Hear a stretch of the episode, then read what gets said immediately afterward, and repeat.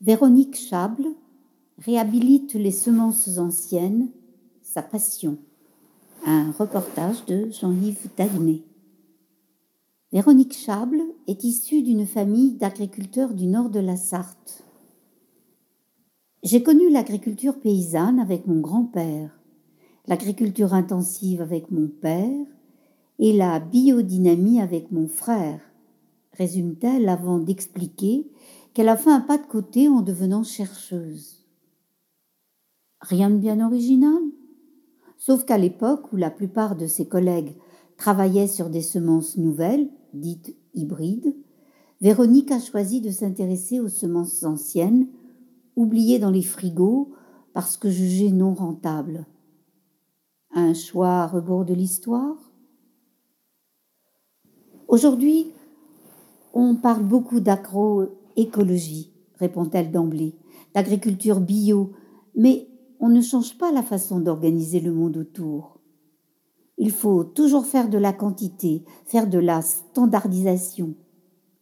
La biodiversité est au cœur des écosystèmes et comprendre comment fonctionnent les semences paysannes, c'est comprendre comment fonctionne un écosystème. La diversité, c'est la source du vivant. Il a besoin de diversité, tout l'inverse de l'uniformisation que nous avons connue à partir des années 60. Les Trente Glorieuses, c'est pourtant l'époque où elle s'engage dans un cursus d'ingénieur agronome. Quand j'ai fait ma prépa dans les années 70, dit-elle, j'ai commencé par acheter des bouquins sur l'agriculture biologique. Et quand je l'ai passé à mon grand-père, il me disait que pour lui, c'était ça l'agriculture.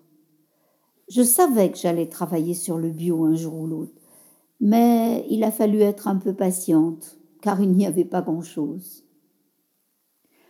En attendant, elle va travailler au Sérafel, le comité régional agricole de fruits et légumes, dont le président est Alexis Gourvenec. Ses orientations en matière d'agriculture étaient à l'opposé des logiques du bio. Je suis arrivée en 1983, dit-elle. J'étais censée leur faire des variétés de biotechnologie.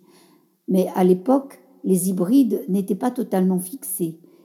Les premiers hybrides de chou-fleur sont arrivés en 1989. Donc c'est une espèce qui était restée en variété de population naturelle très longtemps. Il restait de l'hétérogénéité. Il y a eu un tuilage entre la fin des, dernières variétés de population au champ et le début de nos activités avec les paysans bio-bretons. En 1999, elle passe le concours pour intégrer l'INRA. Ils avaient imaginé pour moi une toute autre carrière autour du colza. Pas vraiment les travaux qu'elle souhaitait mener. Mais à l'époque, il y avait un rapport, le rapport RICOA de 1997, qui démontrait que l'INRA ne travaillait pas assez sur la bio. Donc il fallait des volontaires. Et c'est là que j'ai proposé de réfléchir sur les variétés pour la bio. Sa démarche prend le contre-pied de la logique qui a été celle de son père. Toujours produire plus avec des semences certifiées, des engrais et des pesticides. Elle rappelle que le développement agricole s'est, en France comme dans tous les pays industrialisés, caractérisé par la rationalisation. Celle des Rals avec la Holstein, celle des champs avec le remembrement par exemple. Pour les semences, seules les variétés stables et homogènes, uniformisées avec la sélection de lignées pures ou hybrides F1, et répertoriés dans un catalogue officiel peuvent être commercialisés. Des semences productives, conçues pour être diffusées largement, quel que soit le type de sol, mais nécessitant des apports d'engrais et de pesticides importants pour compenser leur fragilité. Tout le contraire des semences anciennes, dit-elle.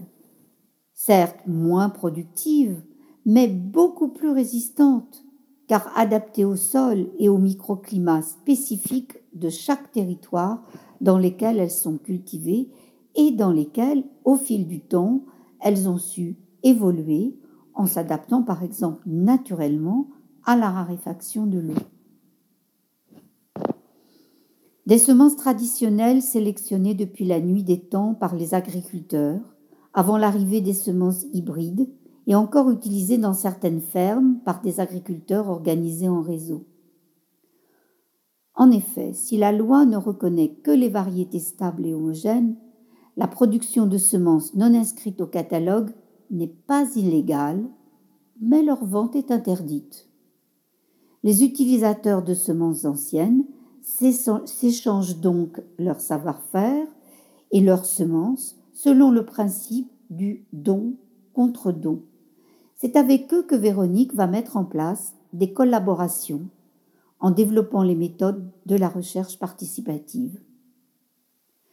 Alors que le catalogue des semences certifiées regroupe 30 000 à 40 000 variétés de toutes espèces confondues, il existe dans le monde entier des millions de variétés de semences conservées soit chez des paysans, soit dans des congélateurs. Au départ, dit-elle, l'un des objectifs de la congélation était de préserver un capital génétique pour de potentiels croisements à venir, destinés à renforcer en laboratoire certaines caractéristiques des semences commercialisées. Nous, notre rôle va être de travailler avec les semences en les remettant directement dans le sol. Il faut des moyens et des sites pour les multiplier. Et c'est là que des réseaux comme Colcos, qui continuent à utiliser et améliorer leurs propres semences anciennes, vont jouer un rôle essentiel.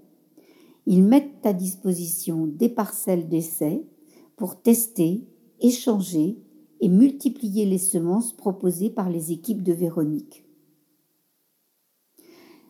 J'avais affaire à des gens motivés, dit-elle, qui connaissaient bien les principes de la bio.